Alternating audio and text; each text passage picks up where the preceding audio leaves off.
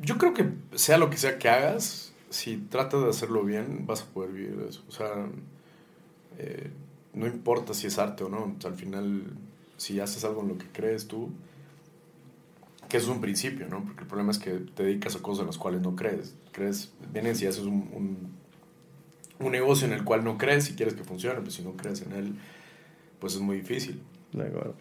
Yo me enfrento muchas veces a, películas, por ejemplo, me he enfrentado a cuatro proyectos de películas donde se gasta muchísimo dinero, que si tú me preguntas cómo lo logré, no tengo ni idea, pero, pero el tema es que yo creí en ese proyecto y eso hace que más gente cree. De pronto, cada vez entre más trayectoria tienes, pues más, vas teniendo más credibilidad, pero pero, eh, o sea, tiene que ver mucho con lo que tú crees de lo que quieres hacer, más que, más de lo que el factor del mundo externo crea.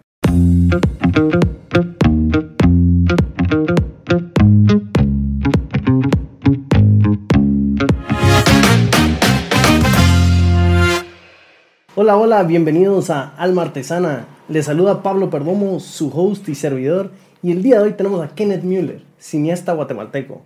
Kenneth, bienvenido. ¿Cómo estás? Muy feliz de estar acá contigo y, poder compartir un poquito de, cosas, ¿no?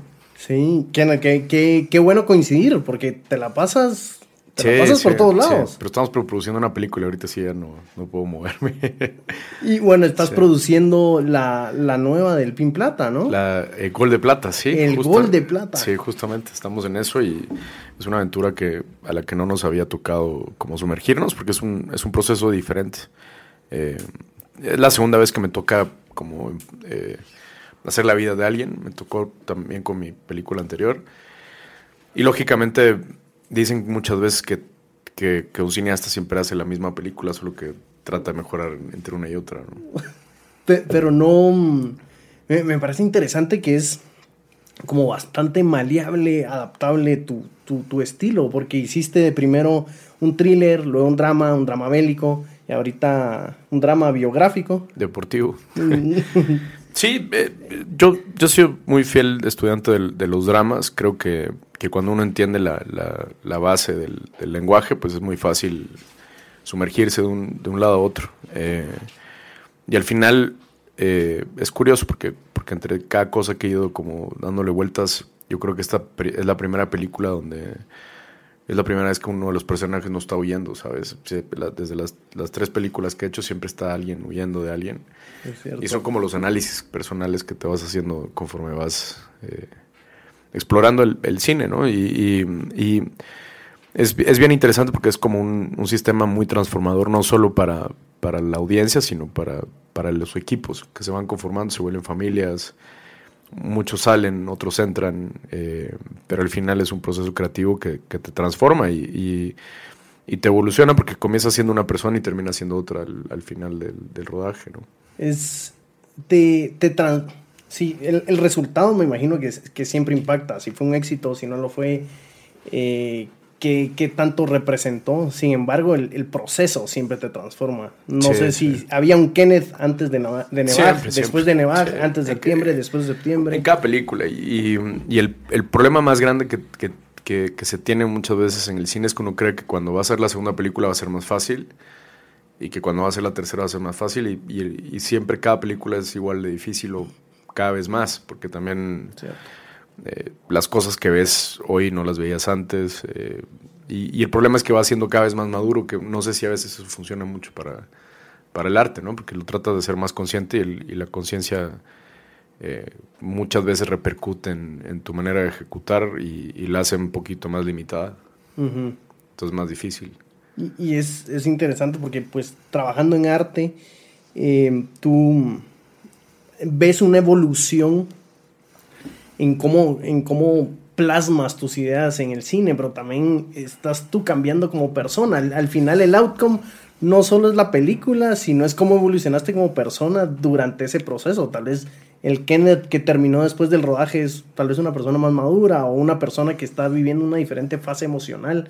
Puede ser que cuando hiciste una película, tal vez la de Nevag, eh, estabas viviendo tal vez un, proceso donde tú querías sacar estas ideas y sacar este mensaje y tal vez en el de tu hermano estabas viviendo un momento más sentimental, más familiar. Ahora, hay, hay un tema que es sumamente profundo y, por eso es que muchas veces eh, cuando, cuando se están estudiando estas carreras de estas artes tan jóvenes, porque son jóvenes, eh, tú normalmente en la pintura puedes encontrar mucha literatura, en la música puedes encontrar mucha literatura, o sea, hay muchas cosas en los, en los diferentes tipos de arte que, que la información está.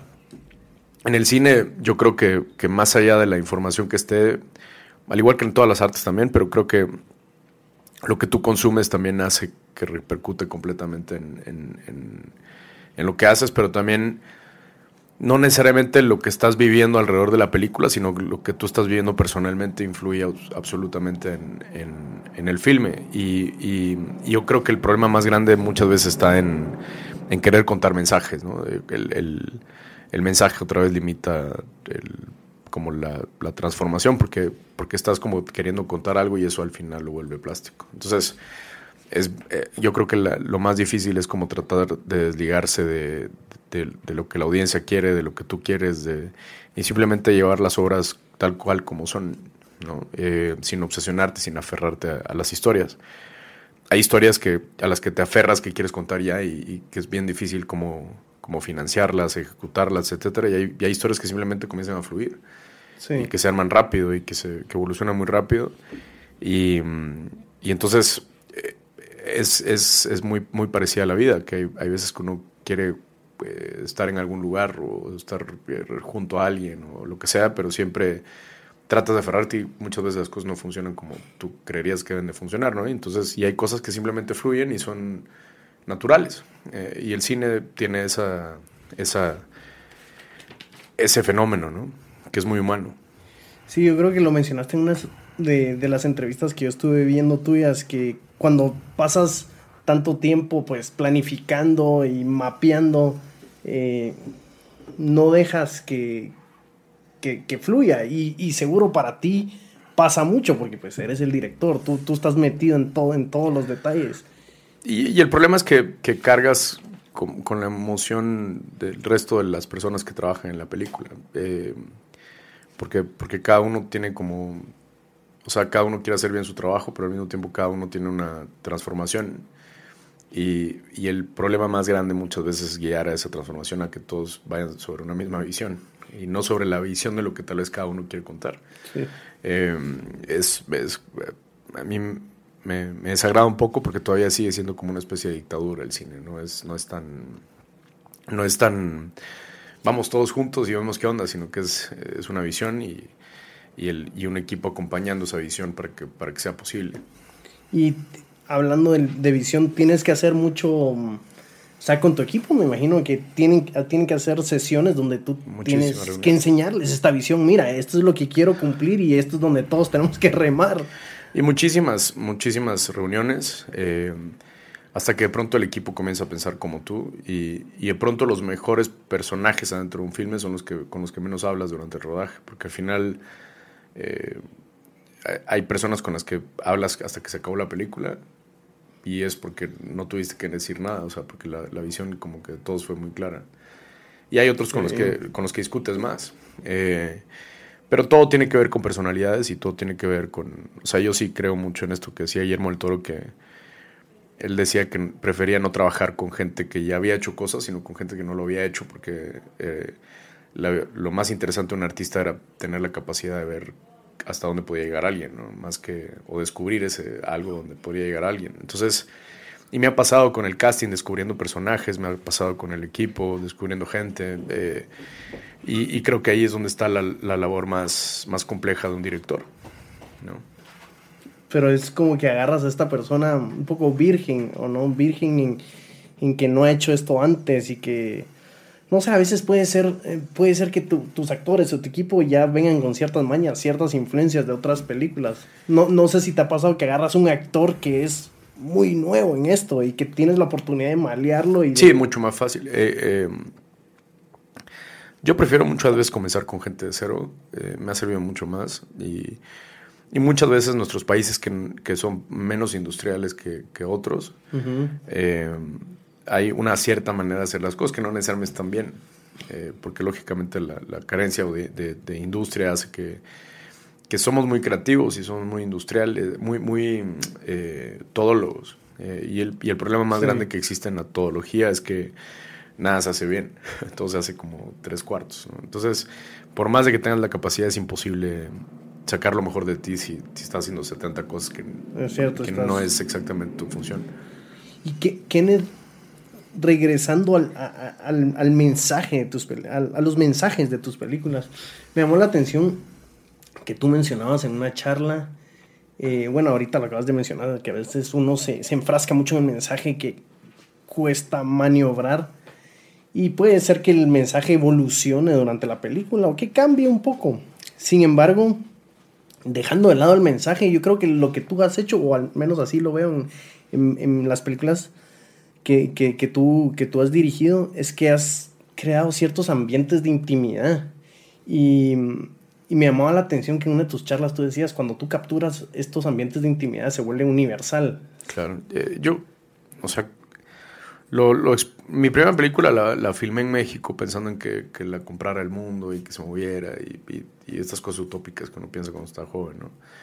Eh, que si, si tú me preguntas qué le diría al Kenneth de 36 al de 23, le diría que está loco que no va a pasar. Eh, eh, pero la primera película hablando de 12 segundos. 12 segundos, y, y pero, pero pasan las cosas porque también hay una parte muy idiota en ti que cree que sí pueden pasar. Entonces, hay, y, que, y que al final eso es lo que transformas en, en, lo que es la palabra fe, ¿no? de creer en eso que no existe pasan las cosas, le pasan a dos segundos, pero después pasó una película que se llamaba Septiembre, que me da mucho miedo porque era una película que hablaba sobre, mi vida ficcionada, de cierta forma, con, con, las personas que más amo, digamos. Entonces era como exponer la vida de toda mi familia sin, sin, sin, sin nunca decir quién era Kay, quién era Kay, y donde personajes muchas veces eran dos personajes al mismo tiempo. Entonces cuando, cuando hago esa película, entonces ya ingreso a un mundo de la intimidad, como lo dices, pero lo curioso fue que Netflix la compra por tres años para Latinoamérica, España y Estados Unidos. Entonces, eh, y que es una película muy guatemalteca, si lo quieres ver, eh, con una visión de una persona que tal vez sí estuvo afuera y que, la manera en la que ves las cosas cuando, cuando sales de tu país es muy diferente. O sea, no es lo mismo estar en un lugar y salirse de él y después regresar y lógicamente lo, lo que no sabías ver ahora lo ves es como cuando lees un libro, o sea, el, tú lees un libro a los 18 y después lo vuelves a leer a los 30 y son, son, dos, son dos libros completamente diferentes, eh, porque el lector cambia, ¿no? Sí. Entonces, eh, es el tipo de cosas que yo creo que, que tienes que ir recibiendo con el, con el tiempo y, y, y, otra de las cosas muy, más importantes es como el, como el sacrificio, ¿no? El, el, el cine es, es, es un arte muy es, es tan sacrificado que, que, que, muchas veces te hace querer dejarlo. O sea, tiene esa, esa, fuerza, pero también al mismo tiempo es tan celoso que hace que tu vida se convierta en, en eso. Eh, entonces, eh, tiene, tiene esas dos cualidades que, que, que, son siempre muy extremas una de la otra, ¿no? El cine no, no te permite amantes, definitivamente. Es, es, muy difícil, y, y, es muy difícil porque cuando algo así ingresa, automáticamente comienza a, a a no funcionar porque, porque eh, no puede convivir con dos pasiones, ¿sabes? Es, es tan fuerte y tan... Y, y, y aparte tiene una, una, cualidad que no pasa todos los días. O sea, eh, yo como pianista te puedo decir que, que, yo estoy tocando el piano ahorita y siento cosas y tú automáticamente sientes cosas, pero estamos hablando de un periodo de segundos o milisegundos, si lo sí. así. En el cine no, o sea, en el cine tú sientes cosas cuando escribes, sientes cosas cuando estás filmando, sientes cosas cuando estás postproduciendo y, y la audiencia muchas veces espera un año para que, para que esta reacción suceda. Entonces como que la reacción no es inmediata y eso hace que el proceso sea completamente diferente y, y, y que los procesos son como muy largos. Yo cuando le decía al PIN, sí, me voy a meter a tu vida, pero lo que tú no entiendes es que yo voy a vivir con tu vida un año o dos porque tengo que viajar con ella, tengo que contárselo a todo el mundo, tengo que defenderla, tengo que venderla, tengo que lidiar con un proceso de, de vida de alguien más, eh, que tal vez él podría zafarse a nivel como, como conexión, ¿no? Totalmente. Entonces, eh, ahí es donde, donde yo creo que el cine es, es bastante interesante, ¿no? Porque sí te... No tienes un feedback instantáneo, no, no es una no, obra de teatro. No, y por ejemplo, un... la película ahorita que hasta al momento, o sea, la que más, creo que la película más distribuida en la historia de Guatemala es 12 segundos, porque ha estado en plataformas majors. O sea, me refiero a que estuvo en Netflix, Fox, Amazon, ahorita pasó a pantalla. O sea, es una película que han pasado 10 años y, y, y, sigue moviéndose. O sea, no, no ha terminado. ¿no? y, ves que fue creada por este Kenneth más ingenuo. Súper. Un Kenneth ingenuo que, que ahí sí que por, por esa ingenuidad, pues la rompiste. Ingenuo y, y, y que, que, tal vez tenía, tenía muy claro técnicamente que quería hacer, pero humanamente no. Eh, la película tal vez, o sea, se limita a un factor muy técnico, pero que funciona. Eh, septiembre, al contrario, tiene como esa cualidad más, más, eh, más humana mía, pero que de cierta manera o sea, hace poco estuvo exhibida en la India, hace poco me hablaron para presentarla en Colombia. O sea, es una película que por más de que pase el tiempo, sigue moviéndose. Y decía Alfonso Cuarón que, lo que más hablaba de una película era el, que tanto permanecía en el tiempo. Sí. Eh. Y la... Mm, me, me llama la atención también 12 segundos de una vez, eh, pues por el éxito entrando a Netflix. Ese sello de Netflix, me imagino, te dio mucha visibilidad, credibilidad. Eh, hace, hace poco estaba viendo unas entrevistas de, de Andrés Schulz, Andrew Schulz, que es un, que es un comediante, ¿no? Y, y, estaban hablando sobre, bueno, tanto que ahora salir en Netflix no es, no es un paso que él mira laboralmente, sin embargo es un paso de credibilidad que definitivamente te abre puertas. No sé, no sé si fue... Pues lo que pasó es que la industria se convirtió en eso. O sea, la industria del cine en las salas, después pasó a ser una especie de blockbuster, después blockbuster completamente desapareció gracias a Netflix. Entonces es un, es un asesino de, de como de formatos. Sí. Eh, y ahora la pregunta es cuándo termina ese asesino de formatos y, llega a ser asesinado por otro. Eh, em, pero sí, definitivamente. O sea, la, primera película centroamericana en la historia de ser distribuida mundialmente fue mi, primera película. O sea, que no, no, lo he logrado con tanta fuerza con ninguna de las otras dos. Eh, septiembre, por ejemplo, salió hasta en Air China, o sea, en los aviones que iban de los chinos. Iba, me mandaron una foto una vez de, de la película en una sala, en un avión chino. Entonces, eh, es, es, es, muy extraño, ¿no? O sea, ni siquiera tú sabes hacia dónde va a llegar. Yo creo que si supieras, pues yo creo que sería más fácil todo, ¿no? Y es, es, y es por medio de estas películas, eh, tal vez hablando un poco de septiembre. Septiembre es una película muy, muy emocional. Eh, tanto porque habla de tu, de tu vida personal, cosas que viviste, de, de tu hermano, de estas personas con discapacidades que están tratando de hacer una vida. es así como transformas vidas, Kenneth. Eh, en, la, en la, antes, atrás de cámara, pues estábamos hablando que, claro, todos por medio del arte, por medio del trabajo, alguien, todos tenemos tal vez un fin económico, queremos una realización laboral, sin embargo, también por medio de estos formatos, y te lo digo personalmente, por medio de estos formatos, se busca una trascendencia, se busca impactar, se busca motivar, se busca llegar a más gente. Así, así ves también tú el cine, así también ves tu cine, así. Lo que pasa es que el, yo creo que el problema más grande o lo más difícil es como encontrar el propósito de, eh, porque creo que el, el, cine tiene muchas aristas que, no necesariamente son las adecuadas. O sea, es como hay fama, hay farándula, hay, hay, muchas cosas que, que, engloban de cierta manera un, un, punto de atención donde de pronto lo que comienzas a decir también tiene peso. Entonces, eh, y, el problema más grande, que es algo que le pasaba mucho a, Vargas Llosa, que es como, o sea, era odiado por lo que pensaba, pero amaban sus obras. Entonces, como que, eh, ¿cómo desligas a la obra del autor? Porque el tema es que yo estoy aquí sentado y, mis películas siguen moviendo. O sea, no, no, ya, ya, no es un tema de lo que yo diga, sino lo que ya dije, que sigue en movimiento. Entonces eh, generas mucha energía, supongo, alrededor de, eso y, después ya lo que dices cada vez va teniendo cada vez más peso. O sea, político, o sea, creo que el cine es político por naturaleza, porque, o sea, no creo que un director sin ideología pueda existir. O sea, siempre piensas y crees en algo.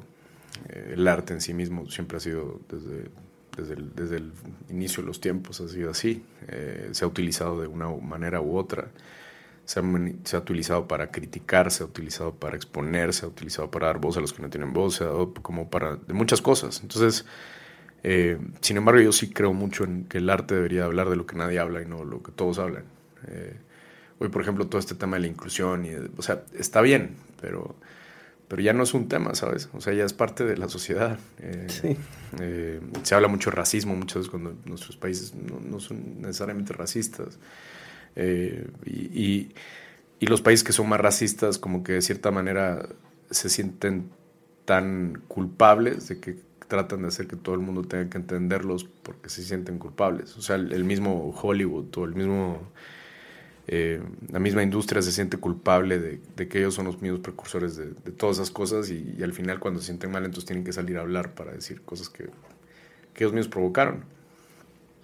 Entonces... Sí, sin embargo, yo, he visto un común denominador, tú me corregirás si estás mal, que muchos directores de cine tienden a ser de izquierda. Sin embargo, en tu caso, en el momento de publicar Nevaj, no lo noté así, noté, noté un Kenneth eh, con, una, con una verdad que quiere contar, esclarecer, contar la otra parte de la moneda.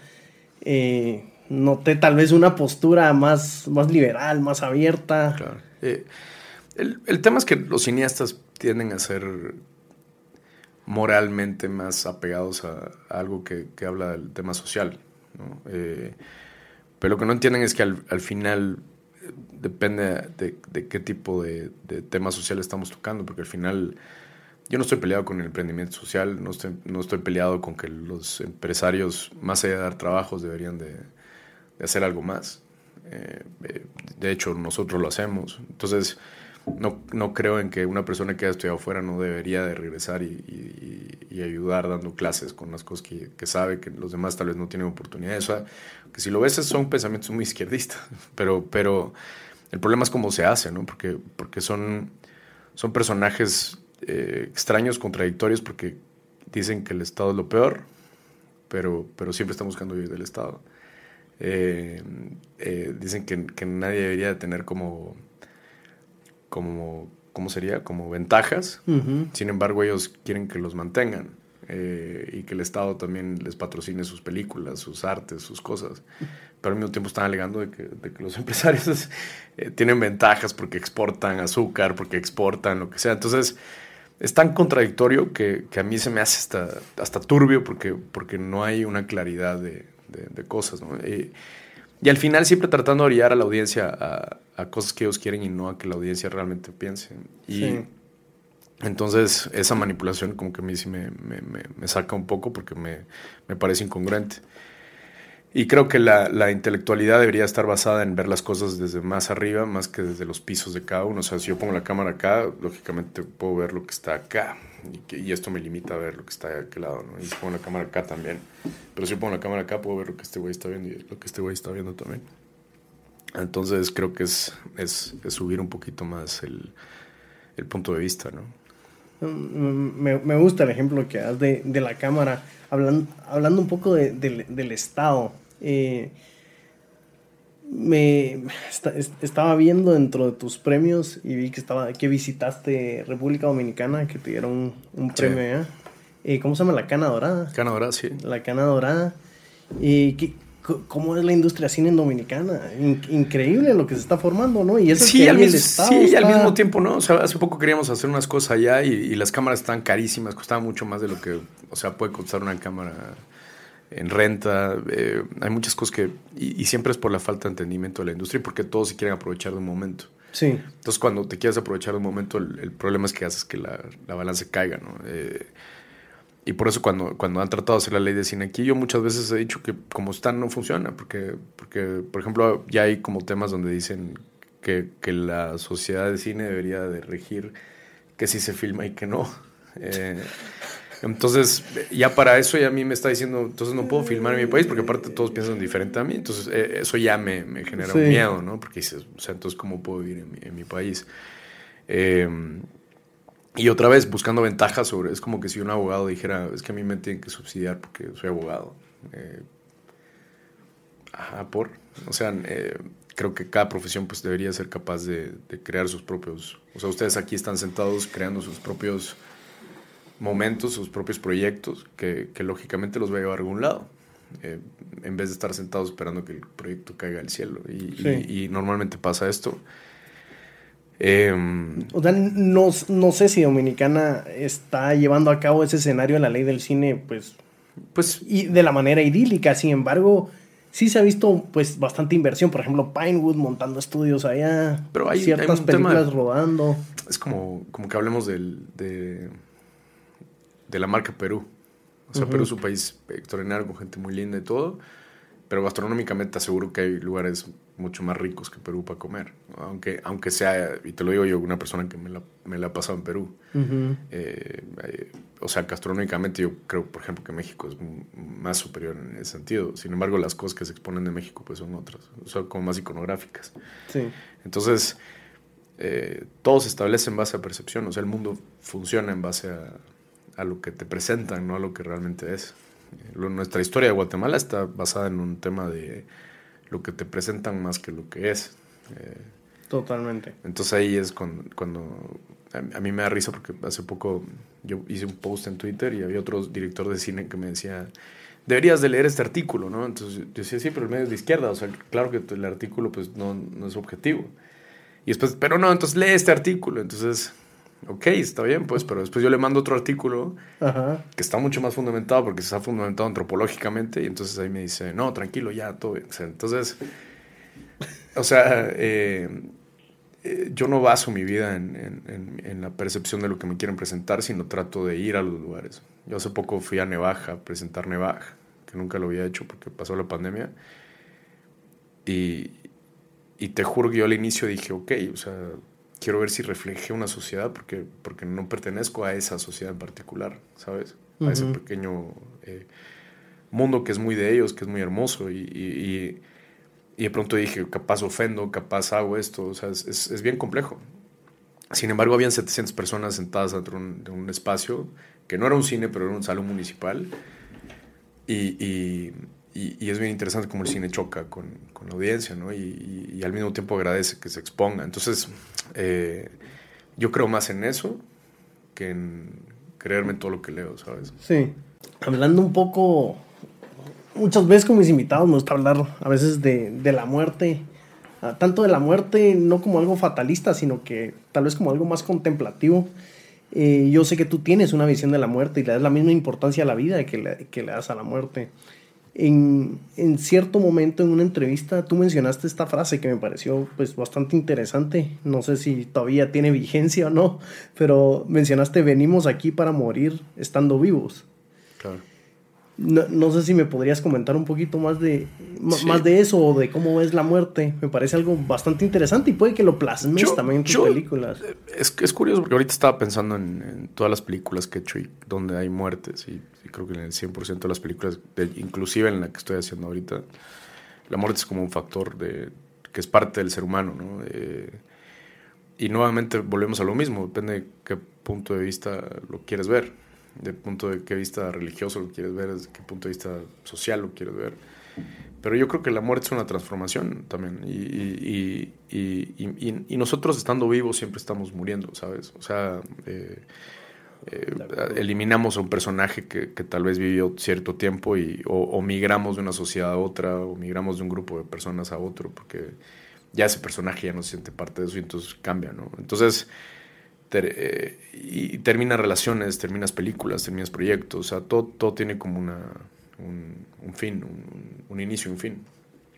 Y el problema más grande es que creemos que, que las cosas que hacemos no tienen un fin. Y, y entonces la, la vida que vivimos siempre parece como que no existe un fin. Y, y- y entonces la, la intensidad con la que se vive siempre es menor que la que deberías de vivir porque sabes que se va a acabar. Entonces, eh, creo que, que mi cine trata de proyectar eh, claramente lo que, lo que significa un cambio, pero también al mismo tiempo entender de que todos estamos expuestos a, ese cambio ¿no? y, y hacerlo risible. Eh, el cine también explora, o sea, cuando tú estás en, en lo más bajo de la profundidad del océano, no hay luz. Pero si entra un pequeño rayo de luz, ese rayo de luz lo puedes ver. O sea, es porque, porque estás completamente inmerso en una oscuridad. Sí. Las filosofías, que tú sabrás muy bien de eso, o sea, siempre enmarcan de que, por ejemplo, Jesús habla del desierto, de que pasó 40 días en el desierto, o sea, no hay agua, no hay comida, no hay, o sea, es ahí cuando, cuando tu cerebro se abre, cuando estás completamente en oscuridad. Y entonces la, la diferencia entre un ser humano y otro es el que sabe salir de la muerte a, a la vida otra vez. Sin quejarse y simplemente tratando de entender de que es parte del proceso de la vida. Eh, y cuando lo ves así, es mucho más fácil salir de ahí que, que, entendiendo que, que, o sea, porque así como eso que está mal, también tiene un fin. Sí. O sea, la lluvia cae muy fuertemente, pero y, destroza todo y tal vez no puede salir y todo, pero, pero las plantas eh, también salen a la luz después de eso, ¿no? Entonces, es el tipo de cosas que, que, que te replanteas filosóficamente cuando, cuando haces películas. Pero hubo un catalizador que te hizo eh, contemplar la muerte de esta manera. Sí, por, ejemplo, varias veces. Sí. Eh, sí, una de ellas fue una exnovia que tuve que, que, después se convirtió en la alerta Claudina, porque era Claudina. Eh, y lo, y lo, tuve muy temprana, mucho antes de, hacer cine, ¿no? Entonces, después la muerte de mi hermano que falleció de cáncer, que era tal vez la persona con la que más me llevaba. Eh, y así, o sea, y siempre como en momentos de, de, toma de decisiones de a dónde ir con mi vida. Entonces, eh, septiembre es producto de una muerte, ¿no? Porque al final yo iba a hacer otra película y decidí hacer otra. Entonces, eh, mi vida iba a ser de ser ingeniero y de pronto alguien muere y digo, ¿qué estoy haciendo acá? ¿no? O sea, eh, son, son fenómenos ¿no? que te permiten entender la vida de una manera un poco más sensible. Pues sí, la variable de tiempo me imagino que cambió mucho de cómo la ves. Si, por ejemplo, estabas estudiando ingeniería en la del Valle, eh, no sé si en ese momento fue cuando murió tu hermano, pero... Sí, sí. Pero sí, empiezas a direccionar tu vida a un, a un lado diferente y más a lo que quieres o a dónde gravitas por esa misma concepción de tiempo. Por ejemplo, en pandemia me pasó a mí empezar a pensar en el tiempo de una manera diferente. Ya empezar a pensar, bueno, tendré en ese momento 30 años, 30 años más, tengo 60, quiero estar en, en, este, en este lugar, 20 años más, tengo 80, ¿será que voy a llegar a 80? Como que ya empiezas a, a mapear si es, este es un camino en el que quieres vivir, si es una empresa en la que quieres trabajar, si esto es lo que quieres hacer con el poco tiempo que tienes. Y, y, el tema es este siempre. La pregunta es: ¿por qué haces cosas que no te gustan en, en un mundo que se va a acabar? Eh, es una pregunta. En un mundo que se va a acabar, sí.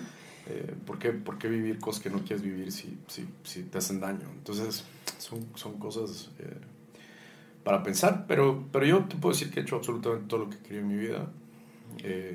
tal vez no he escrito un libro, pero he escrito cosas, guiones.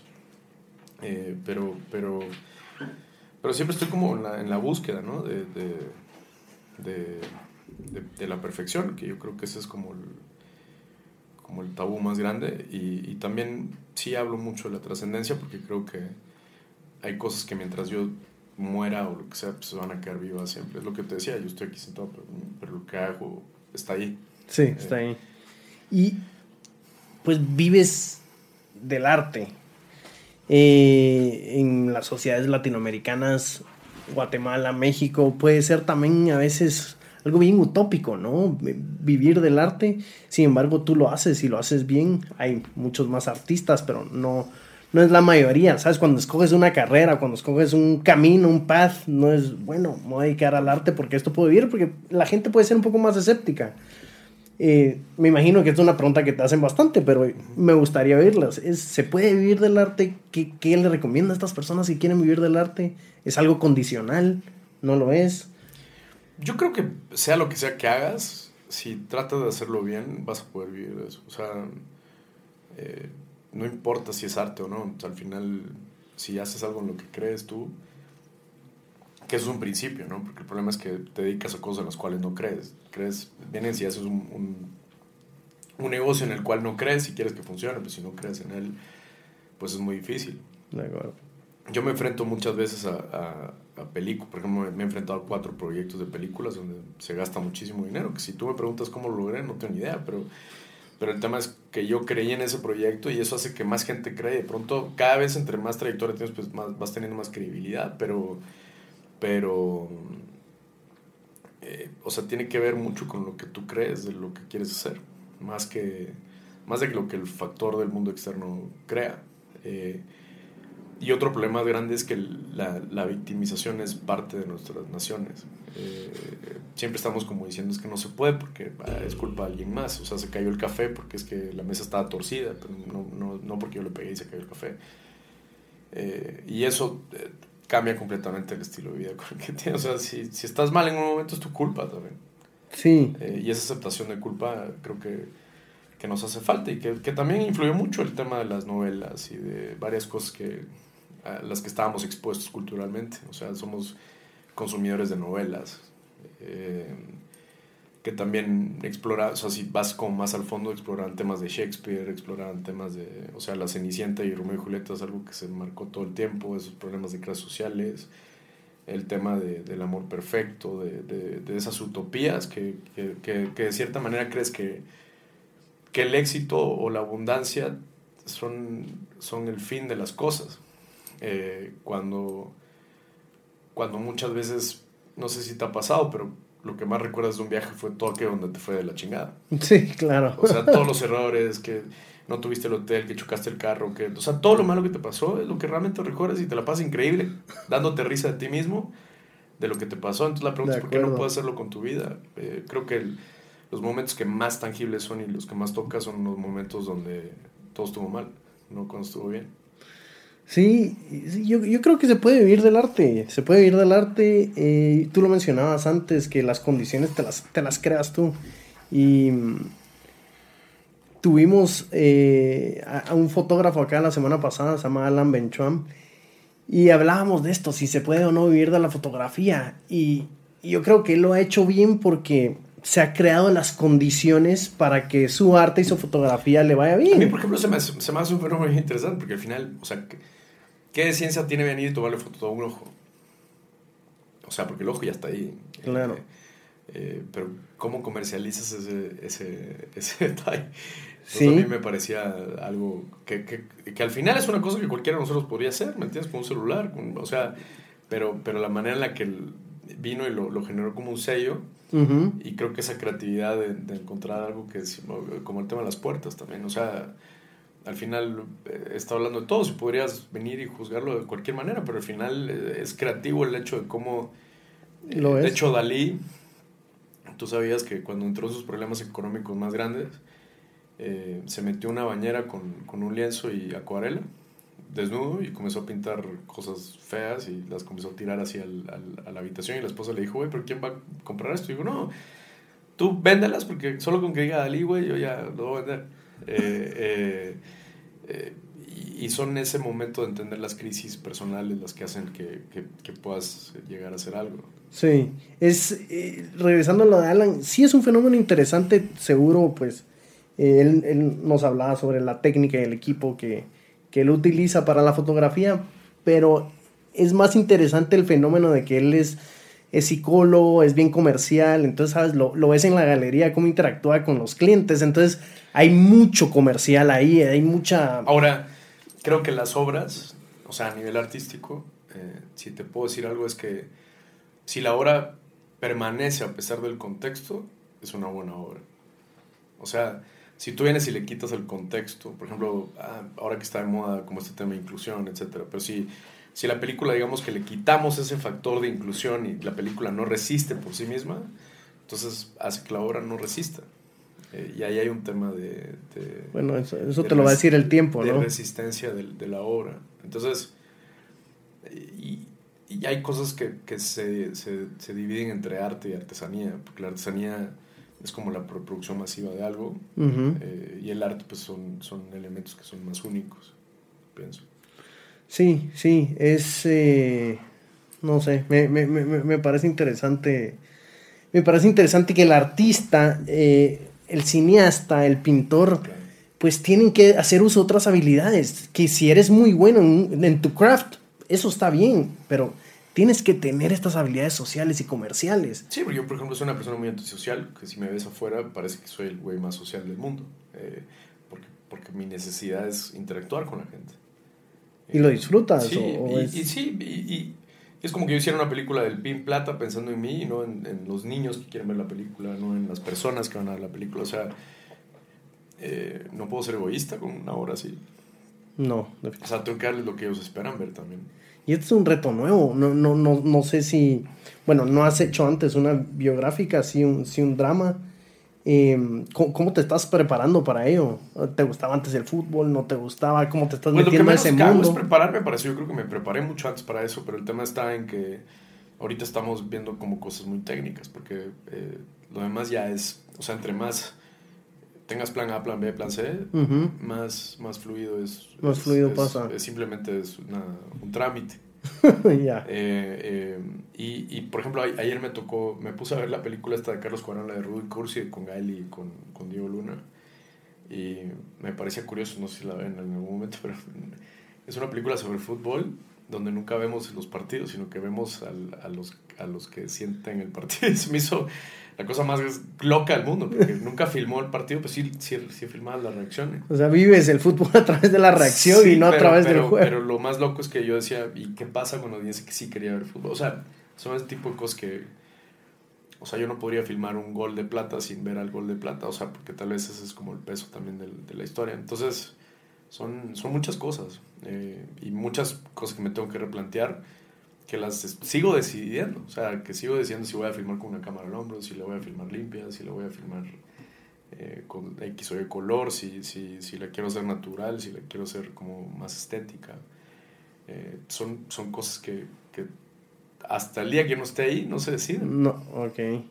Sí, sí dejas, dejas un espacio para esa improvisación, naturaleza. Sí, yo creo que eh, y lo que estás sintiendo ahí, las cosas que van va pasando. Por ejemplo, me, dio risa que estábamos viendo la película, y yo estaba viendo la película y, los uniformes que, que, salían, donde los descubrían, se parecen a los mismos que mi equipo había diseñado para, para que descubrieran al PIN. Ah, entonces dije, madre, o sea, son eh, como personas diferentes en distintos lugares pueden pensar cosas iguales eh, para hacer un proyecto. ¿no? ¿Y Kenneth, ¿Cómo te alimentas? ¿Cómo te alimentas de influencias, de inspiración? ¿Estás constantemente leyendo, viendo películas? Búsqueda, creo que busca de culturas. Eh, yo trato de no limitarme a nada, sea bueno o malo. No me limito. Eh, trato de vivir las cosas como son. Trato de no limitarlas a nivel personal. Eh, vivo experiencias fuertes porque me gusta vivir las experiencias fuertes porque no, creo que no puedes transmitir nada que no, no sea fuerte. Tal vez lo único que no me ha pasado es que no tenía un hijo, pero creo que, o sea, si lo viviera es porque se me hace interesante la, la experiencia, ¿no? Eh, eh, y se me hace muy difícil hablar de hijos, y, o sea, eh, puedo, puedo, puedo, verlo desde la perspectiva de un hijo, pero no las, desde la perspectiva de un padre. Entonces, ese tipo de factores creo que son como los, las búsquedas que vas teniendo a, a raíz del tiempo pero no, y hablando más específicamente, autores, directores, libros, ¿O tratas de... No, trato de... de no encasillarte en cierto pensamiento para que de escuchar, mira, yo soy un músico que, que comenzó con música clásica y, y, y, escucho hasta el reggaetón del, del, tipo más patán que te puedas imaginar. Eh, porque, porque eso es cultura también. ¿Lo es? Eh, y, y, siento que, que, que muchas veces la, la, gente que se las lleva de intelectual, o sea, le huye a a, las culturas actuales. Y el problema es que cuando le oyes a las culturas actuales te desprendes completamente de lo que pasa en el mundo.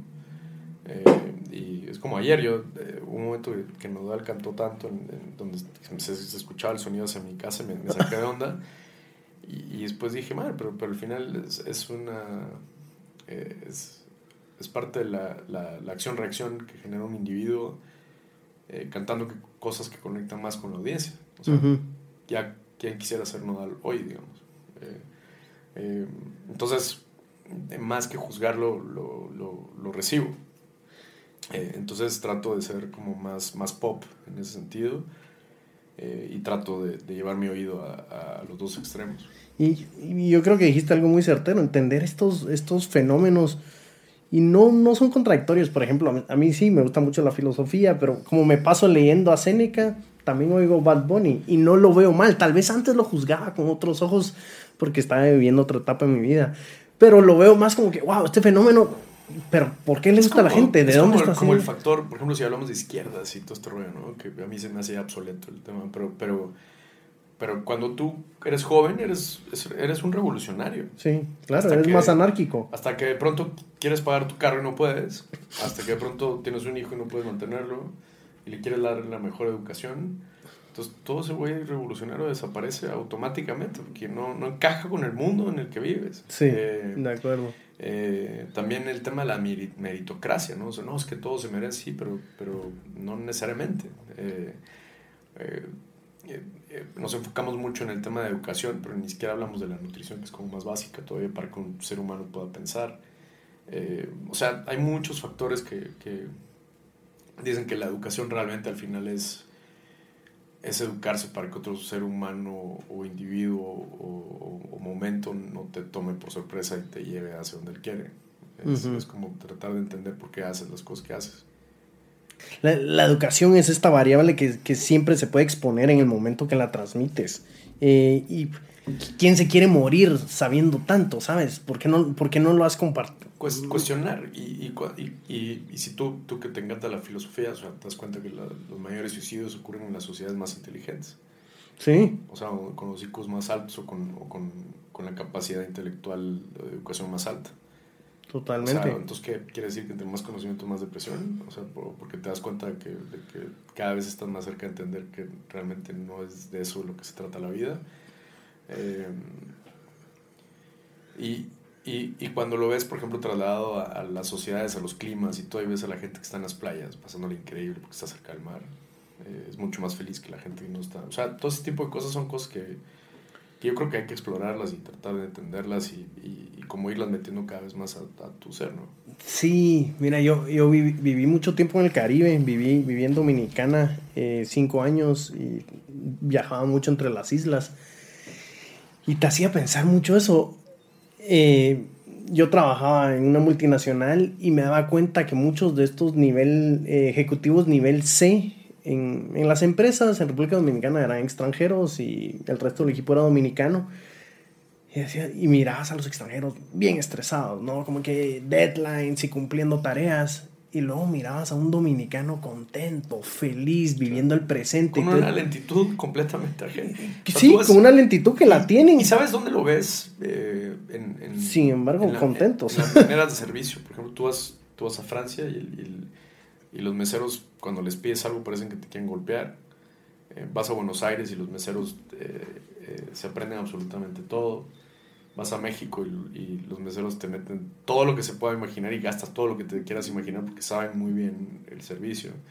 Vas a Dominicana y todo es tan lento que no sabes si te van a traer la comida al final.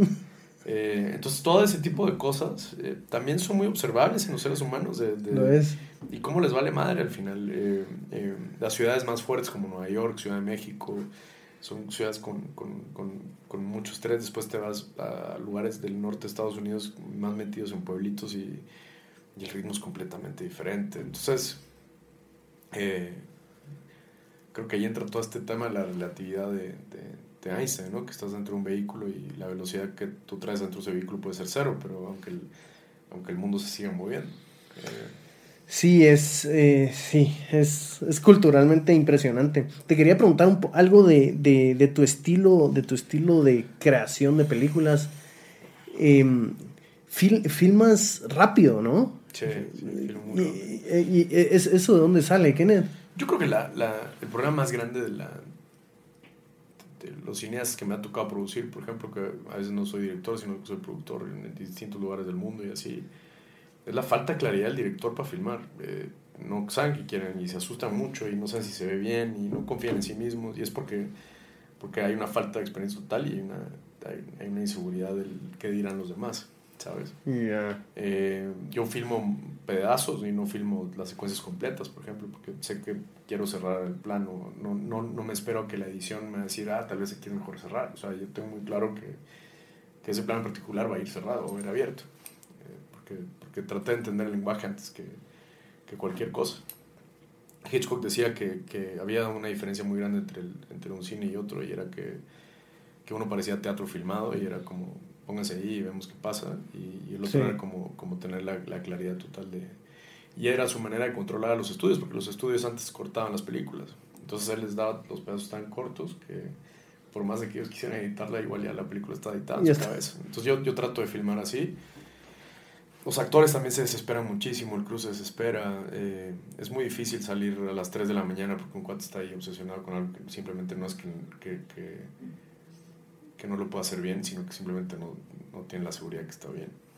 Porque así fue, no sé si ha sido así en todas tus películas, pero en septiembre, no sé si fue así que la escribiste un, eh, en un mes escribiste, en un mes planificación, uno o dos meses grabación. Sí, muy similar. Eh, septiembre, Vamos. Y, y, si me dicen que no se puede, es que sí se puede. O sea, imagínate, en septiembre se escribió en septiembre, eh, se preprodujo en octubre, todavía estaba medio escribiendo ahí, y en noviembre la filmé y en enero la compró Netflix. O sea, fue... O sea... Increíble. entonces cuando te dicen, no, es que hice 70 tratamientos, y sí, está bien, o sea, tratar de llegar a la perfección está bien, pero hay un momento que tienes que decir que tienes que filmar. Y a mí me funcionó bien, y si me preguntas, para mí es mi mejor película. Eh, de las tres, una, una mucho más joven, otra mucho más viejo, pero esa... Eh, entonces entendí que tenía que aportar cosas de mi vida para que las películas fueran más interesantes para mí pero no es una ansiedad de la idea, que la tienes que ejecutar, como que bueno, aquí está la idea, ya la tengo, la tengo que plasmar y lo tenemos que hacer, porque si no, tal vez mucha contemplación. el, cerebro es un músculo, igual que todas las cosas que haces. Eh, yo cuando estoy cerca de una ventana, esa ventana la he filmado 70 veces, entonces lo único que trato de hacer es filmarla diferente, pero, pero, pero, pero yo ya sé cómo funciona esa ventana de luz donde voy a filmar. Sí. Eh, cuando un tipo no sabe actuar, también sé por dónde llevarlo también. Entonces... Eh, creo que eso es lo que tiene que hacer un director, que al final es un, es un moldeador de masas. Eh, los actores son como una masa que tú la tienes que ir moldeando hasta que quede la figura como tú quieres. como tú quieres. Kenneth, me gustaría cerrar con esta frase tuya, tal vez si puedes eh, locubrar un poco sobre ella. Mencionaste antes, en una de las entrevistas que vi, que decías, aunque tengamos ojos, muchas veces dejamos de observar. Y yo dije, bueno, eh, puede, puede ir orientado a que, pues puede ser que estoy, estoy equivocado, pero mi interpretación fue que necesita cierto ojo clínico, idílico y cierta pausa para darte cuenta de las cosas y tal vez así plasmarlas en sí, no plasmarlas en un guion. Eh, porque muchas veces pues estamos metidos entre la planeación y la vida normal y en la, esta vida de mortales que tenemos que, no sé, no pausamos y no vemos. No sé si, va de acuerdo o, es una interpretación totalmente diferente. Es una caja eh, y, y, y, las cosas que hacemos muchas veces son reflejo de lo que somos. Eh, el cine en particular es un pequeño espejo que, que, de pronto yo un espejito acá y por ejemplo ese lado está oscuro y, reflejo esa luz que viene de acá y, veo un lugar que no estaba bien. Eh, siento que a veces nos limitamos a lo que está ya iluminado y no, no a las oscuridades de las cosas, pero también siento que, que que, esa misma caja nos permite ampliar nuestro registro de las cosas que también suceden. Eh, si yo, por ejemplo, veo, vengo y filmo a una niña que está en un columpio, desenfocado completamente de su entorno y no veo el contexto, pues parece una niña que está feliz y está jugando en el, en el columpio. Pero si yo vengo y enfoco absolutamente todo y está en un barrio peligroso y hay una mar atrás, eh, y, entonces ya veo a la niña jugando ahí, pero al mismo tiempo estoy dando contexto. Eh, siento que las, las cosas cuando tú aprendes a observar el contexto, hablan más de las cosas en sí mismas. Cuando tú aprendes a ver fotografías eh, estáticas, eh, te das cuenta que las fotos muchas veces hablan más de las personas que, las personas cuando te dicen quiénes son. Eh, cuando tú ves subtextos de alguien, el subtexto es como lo que dice tu cuerpo y no lo que estás diciendo, es mucho más fuerte que lo que está diciendo un personaje o una persona. Entonces, creo que nos dejamos ir por, por eso, nos dejamos ir por, por, lo que dice la gente en vez de ver las acciones que está tomando alguien. Eh, muchas veces la gente dice, no, es que alguien me quiere, pero, pero ninguna de sus acciones reflejan que te quiere. Entonces, eh, ese tipo de cosas que cuando, o sea, eso es, eso es mirar, creo yo. O sea, es tomarte un tiempo para decir, ah, pues no está haciendo nada de lo que yo creo que está pasando. y ahí es cuando comienza a poner atención, o sea, porque está vestida una persona de tal manera, porque tiene un jeans y no otro, por qué tiene esos zapatos y no otros, eh, por qué se pone una chumpa, por qué, por qué, por qué, por qué, por qué, por qué. Y, y ahí es cuando comienza a construir eh, como, como mundos más certeros que, que, los que normalmente estás acostumbrado a ver, porque es lo primero que te pasa en, en, tu primer plano. Sí, sí. Tal es muy complejo, pero, pero, no, no, pero, de manera más básica es... es eh, puedes ir caminando en un pasillo y, y dejas de pensar que también hay una hormiga que está ahí abajo, ¿no? Y que también se mueve y que también tiene una vida y que tal vez está pasando por una situación. Sí. Bueno, no, yo creo que alientas el cuestionamiento y eso haces por medio de tus películas. Haces preguntas eh, para que la gente se cuestione y, y, muchas veces lo veo como el propósito del arte. Quieres, tanto el arte tiene que ser algo, yo creo que tiene que ser una expresión muy humana, porque estás buscando conectar con, las, con la gente, tiene que haber algo de espontaneidad, porque tienes que enseñar a esta persona algo que no se están esperando, y tiene que haber una pregunta por detrás. Y creo que las preguntas son, son arte al final, o sea, eh, creo que una película que te responde todo, pues no es, no, no es una buena película. Sí. Kenneth, nos quedamos con eso. Gracias. Eh, Kenneth, ¿dónde, te podemos buscar para todos estos artesanos que nos están viendo? En Instagram, kenneth.müller. Eh, en, en, Twitter, que es donde soy un poco más activo, es que Kenneth Müller G, por la G de Guatemala. Y, tenemos una casa productora que se llama Horchata, que es publicidad y documentales. Otra que se llama Story of Life, que es eh, de cine exclusivamente y documentales. Y pues ahí, ahí estamos. Eh, y, y, siempre muy abiertos a escuchar. Gracias por visitarnos. Esto fue Alma Artesana. Nos puedes encontrar bajo Alma Artesana GT en todas las redes, Instagram, Facebook, LinkedIn. Si quieres ver toda esta charla y si lo has hecho hasta ahora, te lo agradecemos. Nos encuentras en YouTube, así que dale subscribe y pégale a la campanita. Gracias y hasta la próxima.